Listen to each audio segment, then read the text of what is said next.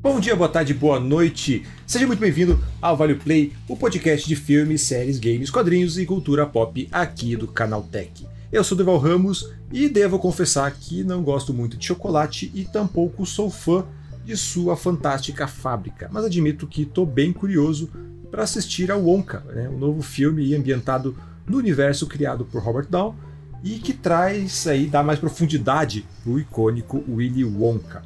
Sim, é, o longa que acaba de chegar aos cinemas aí é um prequel do clássico A Fantástica Fábrica de Chocolate. Né? Um prequel aí que muita gente se perguntou se era preciso, se não era, mas que, né, querendo ou não, chegou aí e que mostra o surgimento do jovem doceiro é, e sua transformação naquela figura bizarra e de moral altamente duvidosa que a gente conhece aí dos filmes e do conto original. E para isso, a Warner escalou o novo queridinho de Hollywood, o ator Timothée Chalamet, para viver o personagem.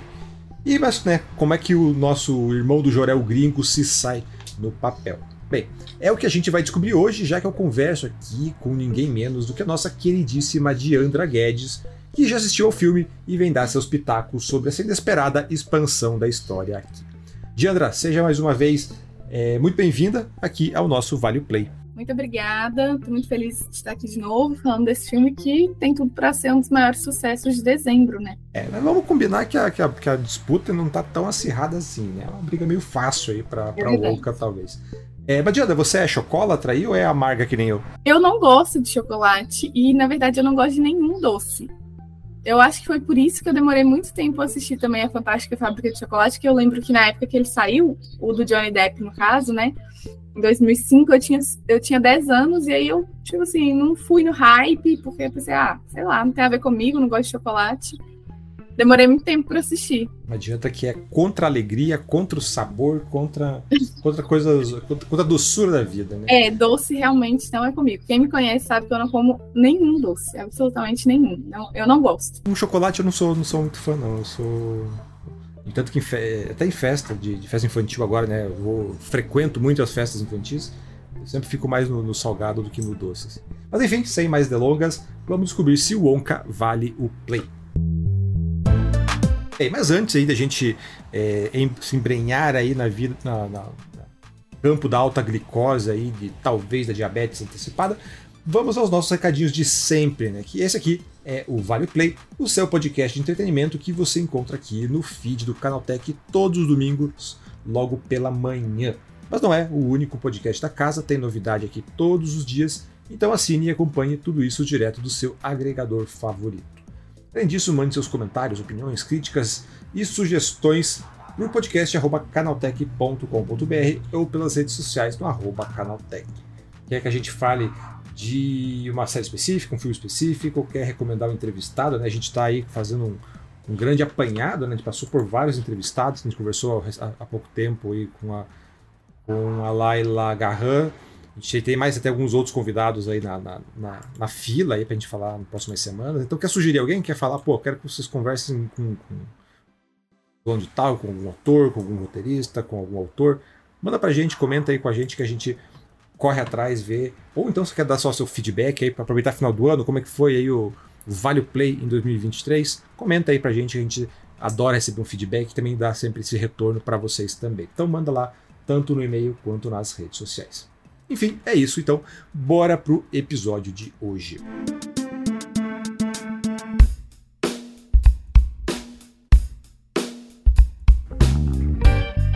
Diandra, falei aqui na abertura né, que eu não, nunca fui um grande fã também de A Fantástica Fábrica de Chocolate. É, e o meu caso acho que é um pouquinho até diferente do teu ali, né? Porque quando é, eu era criança, o filme original era velho demais para mim, então eu não, não, não, me interessava, não me chamava atenção. E quando saiu esse remake em 2005, eu já estava grande o suficiente para ser só um filme, assim, não, não me marcou. Foi, eu tinha 2005, então eu tinha 16, eu já estava morando sozinho nessa época, assim, então nem me é, toda essa, essa aura mais é, mágica, essa aura mais é, quase fabular da, da, do, do, filme em si, o filme do Tim Burton com o Johnny Depp, não me pegou ali. Né? Então foi só mais um filme que eu vi na época. E, mas qual é a tua relação com a história? Né? Você falou já que você não se empolgou tanto ali por não ser uma chocólatra, mas como é que foi? Quando foi a primeira vez que você viu? Já tinha visto antes? Tem algum apego emocional aí com a história ou com o personagem? Qual é a tua relação? É, pois é, eu acho que o meu caso foi que na época, na infância, não me pegou, acho que por essa questão do chocolate mesmo.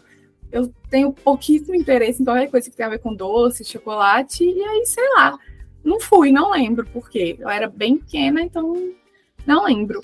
Agora, com a chegada do Wonka, né, e aí veio o burburinho, e como a gente vem cobrindo aqui para o canal Tech, eu fui primeiro assistir o de 2005, né, para ver até mesmo quem era esse personagem e o que esperar dele nessa frequência, né? E frequência entre aspas, porque funciona como uma frequência, mas não necessariamente é. E, enfim, eu gostei do. Eu assisti o do Johnny Depp de 2005, então não assisti ainda o do de 1971. É, eu gostei, assim, da história. Eu acho que o Johnny Depp, né, apesar de toda a polêmica que envolve ele, como ator, ele é eu gosto, como ator, só. E, e, eu gostei muito da interpretação, achei bonitinho, achei fofinho ali, passa uma mensagem legal. É, o Charlie também é bonitinho no filme, então é, achei legal. E aí fui assistir o Onca meio que para ver, né, o que que, o que que contava. E eu gostei também, assim, o, a Fantástica Fábrica de Chocolate de 2005, ele tem menos música do que o Onca. O Onca para quem não gosta de musical, como eu, eu não curto muito, aí eu acho que cansa um pouco, porque são muitas músicas. O filme já começa com música e ele encerra com música. Então, assim, não, não é o meu estilo favorito. Mas mesmo não sendo um estilo que eu gosto, eu consigo reconhecer, né, com esse olhar crítico, que é um filme bem feito, é um filme legal, é um filme que tem tudo para agradar é, a diversos tipos de público, né? E acho que não sei se vai pegar as crianças, mas por causa dessa questão do familiaridade. Por exemplo, eu tenho uma prima e ela tem 10 anos agora. Ela provavelmente não tem familiaridade com a fantástica fábrica de chocolate, então talvez não tenha vontade de assistir o Onca. Mas vai pegar um público nostálgico. E aí eu acho que é aí que mora o sucesso dele. É, aí tem, acho que tem dois, dois pontos que eu quero trazer da tua fala ali. Primeiro, de você falou que você foi ver o, primeiro. O primeiro não, né? O segundo Fantástica Fábrica de Chocolate com o, o Johnny Depp e tudo. E como é que foi tua relação com o Willy Wonka aí até no teu. Foi um contato recente, né? Que você falou, você foi ver já na cobertura do filme ali. Porque, né, o, o que eu. Cara, faz muito tempo que eu vi o Fantástica Fábrica, eu acabei não, não revi. Acho que eu peguei trechos, assim, porque volta e passava na TV. Mas a, a, lembrança que eu tenho do, do Willy Wonka é que ele é uma figura bem bizarra, assim. E, é, óbvio, muito por causa do Johnny Depp ali, né? Que ele vem jogando na, na, na, onda do Piratas do Caribe, essa interpretação mais afetada dele ali, que virou meio que a assinatura. Mas é, já na época, assim, ele é, é um Willy Wonka que ele não é, uma, não é um personagem bonzinho, né? Ele é um personagem bastante dúbio, bastante estranho, era a impressão que eu tinha. Como é que foi para você vendo agora, assim, esse... Qual, é a, a, qual, era a visão que você tinha do Willy Wonka antes do Wonka, né? Só com o, com o Fantástica Fábrica? Eu tinha a mesma visão. Ele é bem estranho, né? Ele é bizarro.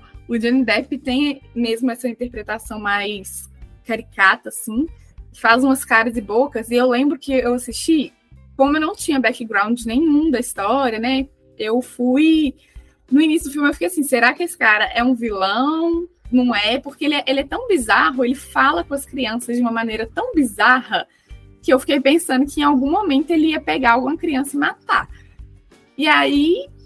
Ele quase faz, ele quase faz isso. É. Tem o toque do Tim Burton também, né? Então esse toque sombrio, meio gótico, meio assim. Ai, tem várias camadas, como se ele tivesse várias camadas ali, você não sabe muito bem o que esperar. Juntou a interpretação do Depp com a, a direção do Tim Burton. E aí é uma figura muito bizarra. E o Wonka do filme agora é totalmente diferente, porque eles criam um Wonka é, meigo, carinhoso, é, generoso, coisa que o do Tim Burton claramente não é. Então, é um choque até, assim. Eu esperava, quando eu fui pro cinema assistir o Wonka, eu pensei que eu ia ver alguma, alguma coisa mais macabra, assim, um pouquinho mais é, que explicasse por que, que ele é essa figura tão estranha. Mas isso não acontece justamente porque ele não é, é ele não é apresentado como uma figura estranha. Ele é apresentado como um cara doce, como um cara é, generoso, bacana, que vive dos sonhos dele lá, ele só quer vender os chocolates dele tá tudo bem.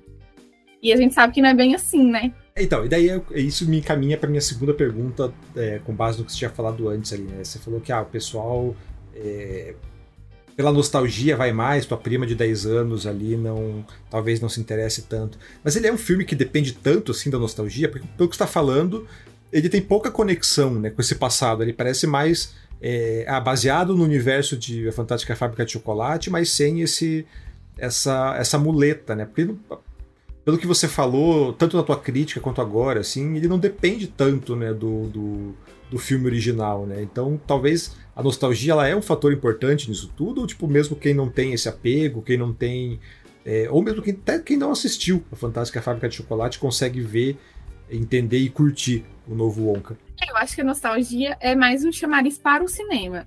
Tipo assim, quem já assistiu a Fantástica Fábrica de Chocolate pode ser que fique mais empolgado. Mas quem nunca assistiu pode assistir tranquilamente. Eu acho que é, vai ter gente sim que nunca assistiu nada e vai ali ver.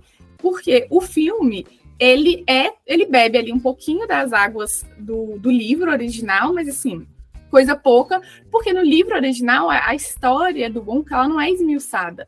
E como o filme tem o único papel de esmiuçar essa história, então assim, ele é todo construído, né? Vai, vai poder ir ver e entender também, é, como eu falei, é uma frequência, mas não necessariamente. Você pode assisti-lo sozinho e, e tá bom, já, já tá. Até porque ele foge de tudo que os dois primeiros filmes mostram, né? É um Onca totalmente diferente, é um Onca muito mais pro lado do bonzinho, do mocinho, do que do excêntrico, do vilão, talvez, né? Do pseudo vilão. Então, passa mais por aí. E, enfim, tem as músicas lá, tem o Ompa Lompa, é, que são elementos que aparecem né, nos outros filmes, mas nada que necessariamente você tenha que ver para acompanhar a história. Dá para assistir numa boa, quem tiver com vontade, nunca assistiu nenhum deles, se quiser partir desse, é um bom ponto de partida, sim. Funciona. É, pensando aqui, a impressão que dá é que, na verdade, ele é um, é, é um prequel, uma frequência que funciona melhor sem a, a, a, sequência, né? Porque, como você falou, é. ele, ele, se conecta pouco, né? Então, tipo, você vai ver. Você vai ver esse Willy Wonka que não vai se transformar naquela figura bizarra, né? Então, se você tem esse, é, esse background, é capaz de você ficar se perguntando, tipo, ah, mas por que, que ele, ele, ele, acabou tão diferente, né? Ele não é aquela figura bizarra, ele não é aquela figura coisa. Então, se você não viu, você não conhece, talvez você até aproveite melhor, não fique com essas perguntas aí, com essa. Não fique encafifando com, com essas pontas soltas, entre aspas, aí, que o, que o filme deixa. Acho que ele tá, é realmente isso, ele não está tão interessado em criar essas conexões. É, mas, Diandra, a gente falou bastante aí sobre o fato de ser frequência, de não ser, a conexão com o Fantástica Fábrica de Chocolate. É, ele é tudo isso, óbvio, né? não tem como evitar esse, esses pontos. Mas o filme, obviamente, tem uma história, tem alguma coisa que vai além de ser esse passado do Willy Wonka em si. Então, para além disso, qual é a história do filme? Como que ele faz, como que ele apresenta esse, esse jovem Wonka? Então, ele apresenta o Wonka já ali na juventude. Ele está desembarcando de uma viagem, chega numa cidadezinha e ele procura um lugar para criar a loja dele de doces. Só que ele enfrenta três magnatas da indústria de chocolate que não querem que ele, obviamente, crie essa loja, porque eles não querem perder cliente, eles não querem perder dinheiro. E esses magnatas, todos eles têm acordos entre si, têm acordos com a polícia e também tem com a dona de uma pousadinha, que é a Olivia Colman, que tá maravilhosa no papel. Ela é dona de uma pousadinha, assim, bem rústica, bem humilde, que é onde o Wonka vai passar uma noite. Ele, a intenção dele é só passar uma noite ali e no outro dia sair, ir para a cidade, fazer dinheiro e seguir a vida. Só que ele assina ali, né, uma ficha de inscrição, papel, que é cheio de letrinhas miúdas, e aí ele não percebe que ele assinou que ele não sabe ler, tá? Só um detalhe aqui. Ele não percebe que ele assinou praticamente vendeu a alma dele pro diabo, porque ele assinou um, um contrato que ele tem que ficar ali durante um tempo para pagar uma dívida imensa. Quando ele descobre isso, ele fica meio desesperado, né? E aí ele é, ele é obrigado a trabalhar na lavanderia dessa pousadinha. Aí quando ele chegar, ele descobre que tem mais cinco pessoas que estão na mesma situação, ali, sem, sem perspectiva de sair daquele lugar. E ele, junto com a Noodle, que é uma garotinha órfã que os donos da lavanderia cuidam, cuidam muito entre aspas, né?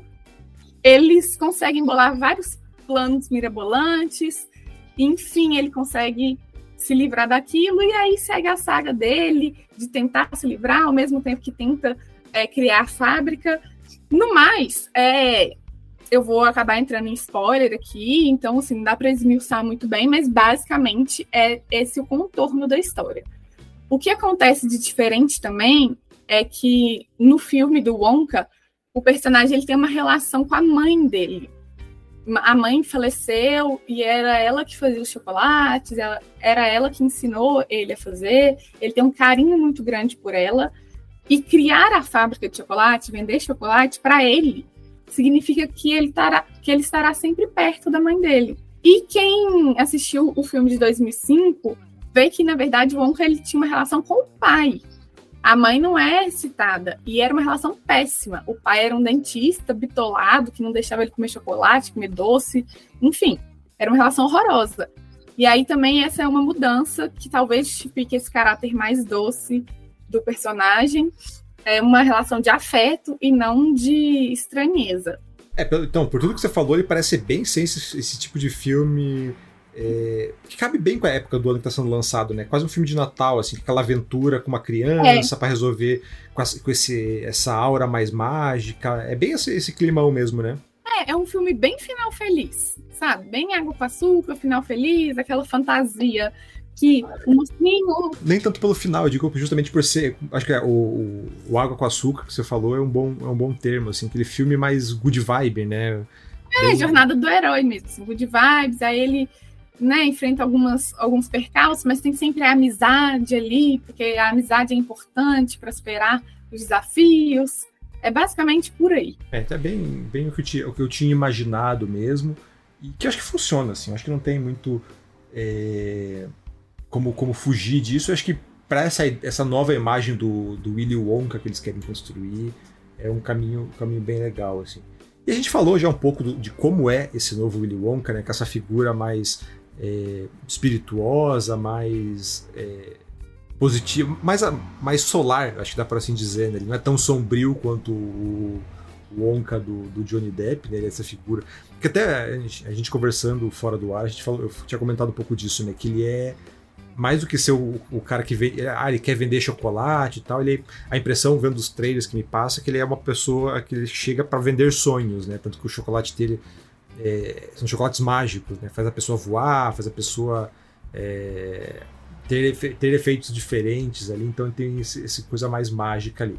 Bem, em relação, né, mas é, é, inevitável, a gente não consegue fugir da, da comparação o do, do Johnny Depp, assim. E o quanto, o quanto você percebeu, além, além desse, do, do tom em si, da, da, da dessa versão do Willy Wonka do Depp, assim, né? Que é a versão que tá mais viva na cabeça do, do público. Assim, pra você que assistiu as duas versões recentemente, qual que tá melhor? Eu gosto mais da do Depp. Sério? Mais porque. É porque eu gosto do Willy Wonka mais sombrio. Eu acho mais interessante justamente é, essa, essa, esse questionamento que fica na cabeça. Será que ele é vilão? Não, mas não é possível. Ele chamou as crianças para visitarem a fábrica. Não, ele deve ser mocinho. Eu fiquei assim no início do filme. E a magia do filme, porque não dá para negar que o, o do Depp também tem uma magia ali, tem, né? É um tanto de coisa meio mirabolante, mas ela é, vai mais para um macabro. Eu sou uma pessoa que gosta mais desse tipo de produção, né? Gosto de filmes de terror e tudo. É, o do de 2003, agora, o Onca, ele é muito solar, ele é muito alegre, ele é muito colorido, bastante colorido, tem muita música. Eu não gosto, acho chato, me cansa um pouco. Reconheço totalmente o acerto do filme, do, da direção, assim, é um filme muito bom, quem assistir acho que vai gostar, só não é um gênero que eu curto, então eu prefiro a outra versão, acho mais minha cara, acho mais pé no chão, assim, apesar da fantasia, e eu curto mais. E, bem, uma, uma, dúvida que surgiu aqui, você acha que tem algum, algum esforço aí da, da Warner, dos produtores, de desassociar a figura do Willy Wonka do Depp, é, levando em consideração aí todas as polêmicas que o ator é, se envolveu nos últimos anos, ou sou eu que tô pirando aí nessa, nessa leitura? Olha, não sei te dizer com certeza, mas eu acredito que possa ter, né? O, o Johnny Depp ficou muito marcado por esse papel e pelo papel no Piratas do Caribe. E eu acho que eu acho que pode ser sim, porque aí, pensando aqui agora, né? O Onca não vira um personagem do Johnny Depp. É o Onca, tem vários, vão ter vários, né? O dele, o primeiro, o do Timothée Chalamet, e aí dissocia mais essa imagem. Inclusive, eu acho que esse é um acerto mesmo. Eu acho que se eu fosse o Warner, eu faria isso mesmo. E até, até por isso que eu digo né, é também da, não só da. Ah, existem outras versões do Onca, mas é um Onca quase diametralmente oposto, né? Tipo, como a gente falou, ele deixa de ser sombrio, é, enquanto o Johnny Depp é essa figura controversa, que está agora mergulhado em algumas polêmicas, algumas controvérsias, o seu Wonka é essa figura mais sombria, mais dúbia, a gente tem agora um, um, um Wonka que é muito mais solar, que é muito mais é, good vibe, que é muito mais positivo, interpretado por um ator que é super queridinho por todo mundo, que tem cara de criança, que todo mundo gosta. Então, tentar dar uma nova cara para esse personagem é, para seja lá qual for o plano que a Warner tem daqui para frente. Essa é a impressão que eu tenho, de novo, na impressão, porque esse é um negócio que eles nunca vão dizer abertamente, assim, mas é que me parece bem, bem salta aos olhos assim essa leitura. Eu concordo com você, acho que é a impressão mesmo.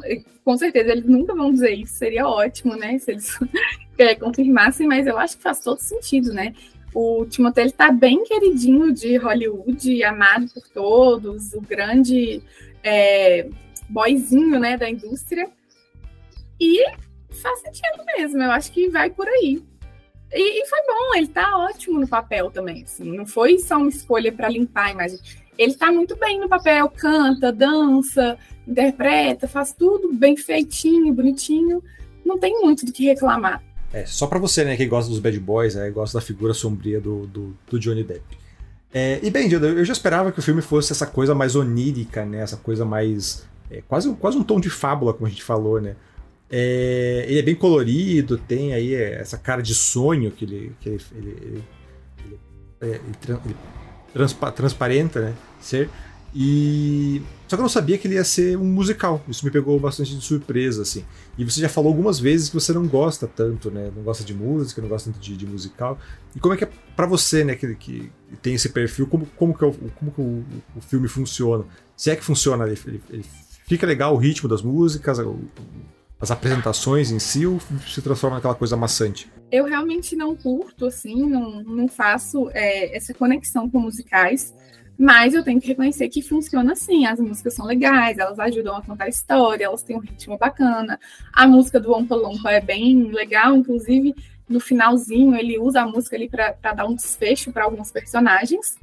Eu acho que são muitas. Poderia ser ali umas, sei lá, tirar umas duas ou três. Para mim seria melhor, mas isso aí é entrando no gosto mesmo. E o gosto é muito pessoal, né? É, o filme já começa com música, então quando o Onkel chega, ele tá saindo dessa viagem do, que tá no mar, chega ali em terra firme, ele já tá cantando. E tem várias músicas ao longo da. Todo mundo canta, gente, todo mundo. Desde o coadjuvante mais escondido até o protagonista, todo mundo canta. É, quem gosta vai amar, é divertido. Quem não gosta, como eu, pode achar cansativo em alguns momentos, porque é muito. Não porque é ruim, mas poderia ser um pouco menos. Mas aí vai para o campo da opinião mesmo. É uma, uma, outra dúvida que veio aqui agora. Porque ele, né, como eu te falei, tem esse tom bem, bem é, fantástico, quase infantil ali. Mas ele é um filme infantil, ele é um filme para criança ali. Porque é, a impressão que eu tenho é que ele é relativamente longo, né? E filme longo acaba não casando muito bem com, com um público infantil que não tem tanta paciência para ficar duas horas. Pra quem que você acha que é exatamente esse, esse filme tá. Em quem, em quem esse filme tá mirando? É, duas horas. É bem por aí mesmo. Ai, não sei, viu? Porque, ao mesmo, igual eu falei, ao mesmo tempo que eu fico pensando que ele pode atingir quem já assistiu, né? Pelo menos uma das versões da Fantástica Fábrica de Chocolate.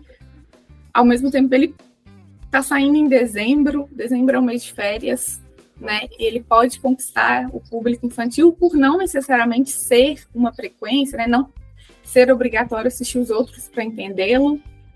Então, eu confesso que eu não sei. Tem que ver quem, quem vai fazer o fechamento. É porque eu confesso que eu, não sei se criança ainda. eu tô muito afastada do universo infantil. Então, às vezes eu fico pensando se as crianças ainda fazem esse fechamento com essa coisa mais mágica. Eu tenho a impressão que criança agora está muito focada em jogos, em. É, sabe esses jogos que ficam no tablet, no celular? Eu, eu tenho, sei lá, eu acho que é por aí. Mas aí pode ser que eu, eu esteja com um olhar totalmente deturpado da realidade mesmo. Uhum. Mas que o filme Wonka vai pegar, sim, quem já assistiu pelo menos um dos, dos, outros longas, né, da Fantástica Fábrica, ah, eu acho que vai. Certo. E bem, você falou, né, também muito bem do, do elenco, né, além do, do Timothée Chalamet ali. Então, além do nosso irmão do Jorel, aí quem mais está no filme? Então, a Olivia Colman, que é uma atriz também muito premiada, né, muito famosa ali e espetacular. Ela tá no filme como a dona dessa pousada e ela tá muito detestável. Ela fisicamente ela tá muito diferente também, um trabalho excelente da caracterização. Eu reconheci ela porque no início o filme passa o nome e no final o sorriso, assim, o sorriso dela eu consegui reconhecer, mas ela tá muito diferente. Ela está ótima no papel. A gente tem o Hugh Grant como Umpa Lumpa, Inclusive, a gente soltou uma matéria aqui que no canal Tech, quem quiser é só é, acessar, que ele deu uma declaração né, para a imprensa falando que ele não gostou do trabalho, ele não gostou de ter feito esse trabalho, porque ele achou maçante e o trabalho foi feito assim. Como ele é um palumpa, né, uma criatura pequenininha, eles usaram o rosto dele, então foram várias câmeras que ficaram focadas ali no rosto dele para pegar as expressões faciais tudo, e o resto foi um trabalho de animação. E ele falou que foi maçante, foi cansativo, ele não sabia se ele atuava só com o rosto, se ele atuava com o corpo todo, que a parte das danças, que era para ser uma parte divertida, não foi legal, porque ao final é, foi tudo feito com uma animação, né, depois, e que ele fica ainda confuso com esse tipo de, de tecnologia. E ele falou depois, ele até brincou, falando, ó, oh, não é só com o Onca que eu, que eu achei um saco, não. Eu, eu, no final, eu também não gosto muito de fazer filme, mas é isso aí, tem que fazer, tem que trabalhar. Então, quem assistir, talvez vá ver essa questão aí. Não foi nesse pro, pro On que ele falou, ah, eu aceitei porque eu tenho, eu tenho muitos filhos e tenho quanto é, pagar. É, eu tenho muito filho, eu tenho que trabalhar. foi tipo isso. Mas ele não ficou satisfeito, não. E o próprio diretor, né, o Paul, ele, ele comentou essas falas né, ele, ele levou na boa, levou na esportiva, pelo menos é o parece, né? O que ele falou para a imprensa. E ele falou que tinha que ser o Hug porque é o cara mais mal-humorado que ele conhece, e o Umpa Lumpa, ele é uma criatura meio mal-humorada, meio sarcástica, e que não tinha outra escolha. Então, além deles, a gente tem a Kala Lane, que é a Noodle, que é a criança, né, a órfã. Ela tá ótima também, achei que casou super bem com o Timothée, acho que eles fizeram uma dupla bem legal, assim, entrosada e tal. Ela que ensina ele a ler, então, assim, eu achei legal esse arco dos personagens e o Rowan Atkinson. Ah, eu não sei se eu estou pronunciando o nome dele corretamente. Que é o nosso Mr. Bean. É, chama de Mr. Bean que todo mundo vai conhecer. É, o Mr. Bean. Gente, eu amo ele. Eu amo ele. E no filme é uma pequena participação. Então ele não tem muita fala, mas assim, precisa. O cara que fez Mr. Bean, que faz a gente rir sem fala nenhuma, ele não precisa de muita fala. Então, assim, eu, eu achei ótimo. Achei, assim, a cereja do bolo, achei uma participação muito legal. Aí, é, basicamente, assim, né, de nomes mais relevantes que a gente tem são eles. E eu achei que todos estão muito bem no filme, uma sintonia bem legal, cantam, dançam. Então, ficou bem feitinho. Eu gosto que ao longo da conversa a gente descobriu que você é uma idosa, né? Você não gosta de chocolate, gosta de, de, de coisas mais velhas, não gosta do gosta do Mr. Bean, então você é uma idosa disfarçada de, de, de geração é. Z aí.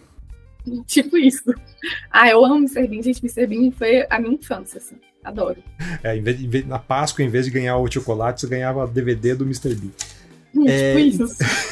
então, Diandra, pra gente encerrar então aqui, você como essa, então, essa, essa criatura, nosso Grinch do chocolate aí, né? É, nosso Grinch da Páscoa é a Diandra. É, então, né? Wonka, vale o play, Diandra? Vale, vale o play. O filme tá bem feito, tá legal funciona isoladamente e mesmo quem não curte musical como eu, pode assistir, porque não vai ser uma coisa tão incômoda. Tem sim muitas músicas, e aí é bom deixar é, aqui, né, pontuado isso, mas dá para curtir o filme numa boa. O Timothée tá muito bem no papel, é uma chance de ver a, Olivia Colman como uma vilã, a lá professora, a lá diretora da, do filme da Matilda, sabe? Ela tá um, bem bonachona, assim. Então, eu acho que é um filme divertido, é um filme que dá para ir com criança, dá para ir com os pais, enfim, para todo aquele filmão para toda a família, dezembro, férias tá aí, é uma boa opção. E você falou que tem muita música, e tem a, a, música do xixi ali, aquela música que você dá no meio do cinema e fala, ah, vou aproveitar essa música aí pra ir no banheiro, pra dar, comprar, reabastecer a pipoca, tem, tem essa música? Oh, tem. tipo assim, Dá pra ir, dá pra ir. Tem umas músicas que dá pra sair no banheiro. Agora, a última, que é do Umpa Lumpa, que ele tá cantando ali, não vale perder, não. Porque ele canta e conta o desfecho de alguns personagens, então é legal ouvir, porque é o finalzinho ali arrematando o filme, então não perca. Ah, então legal. Então fica aí a recomendação. Ah, acho que é uma recomendação que vale a pena aí, porque a recomendação de quem não gosta de musical, não se importa com a Fantástica Fábrica de Chocolate, mas foi lá e se empolgou, ficou deu um saldo positivo, assim. Então acho que para quem, se você não for tão amargo quanto a Diana, você vai gostar ainda mais aí do, do filme.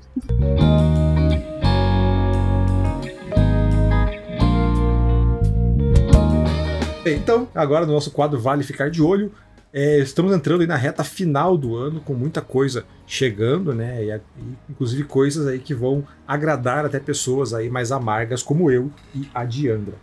É, Diandra, você, como nossa fã de, de coisas históricas também, histórias baseadas em fatos reais, temos chegando na Netflix no dia 14 agora de dezembro a, os últimos episódios, né, a segunda parte da quinta, da quinta, quinta temporada de não, sexta, desculpa, da sexta temporada de The Crown, né? Você acompanha, tá empolgada para ver essa retinha final? Como é que é a tua, relação com The Crown? Então, eu perdi o timing de The Crown. É, quando surgiu eu não vi, aí fui perdendo, aí eu tomei a decisão de esperar sair tudo para assistir. Mas minha mãe é muito fã e eu acho que ela tá empolgadíssima.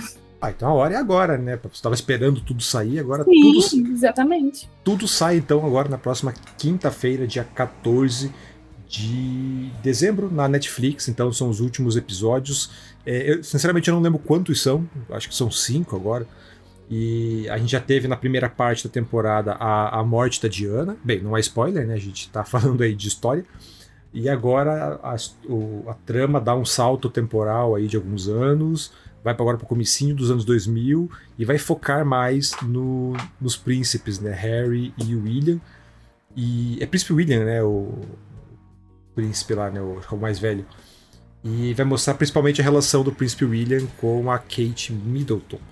Então acho que vai, a, série vai querer terminar nesse conto, tipo, o novo conto de fadas é, real. Então Chegando então aí os, os últimos episódios da última temporada de The Crown.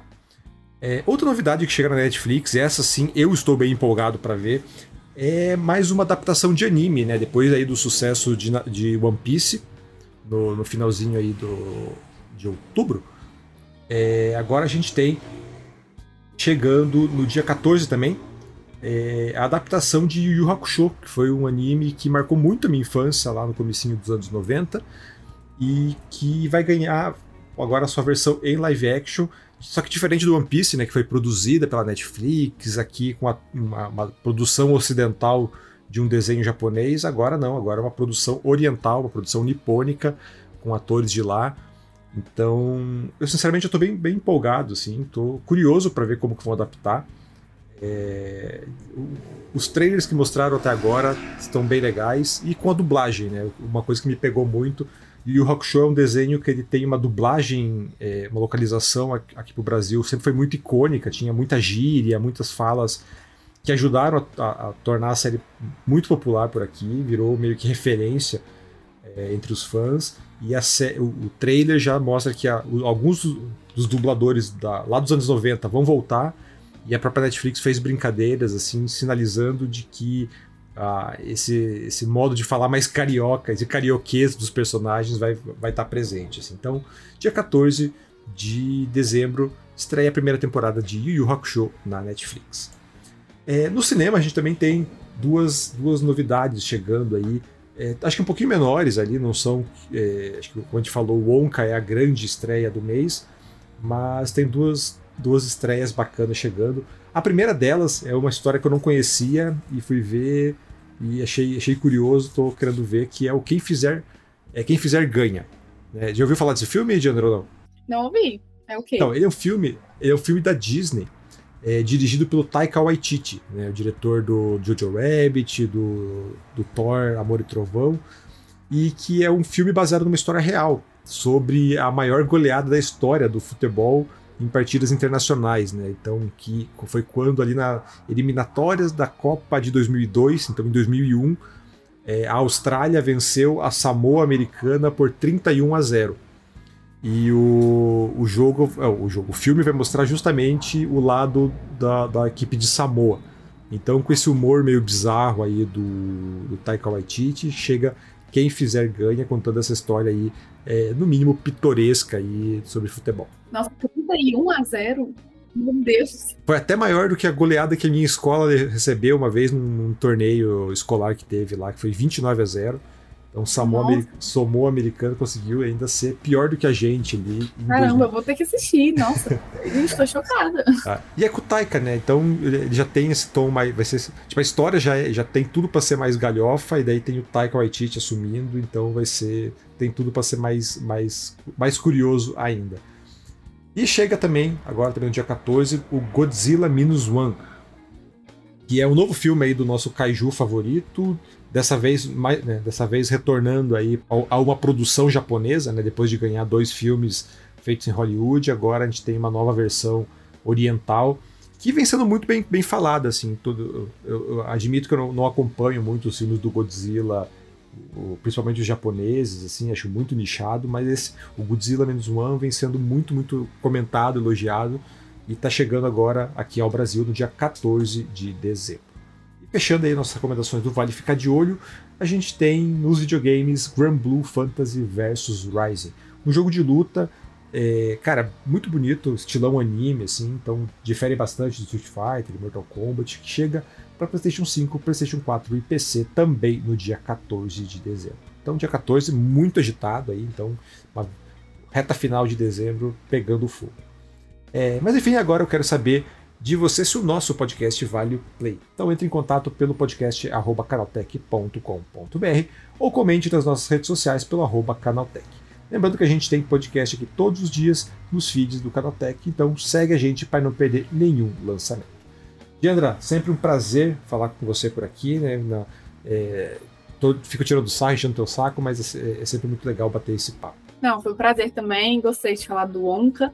E só para colocar aqui um pequeno parênteses, no Vale Ficar de Olho, dia 14 também estreia Propriedade, que é um filme nacional que a gente assistiu aqui no Canal Tech, já tem crítica no site.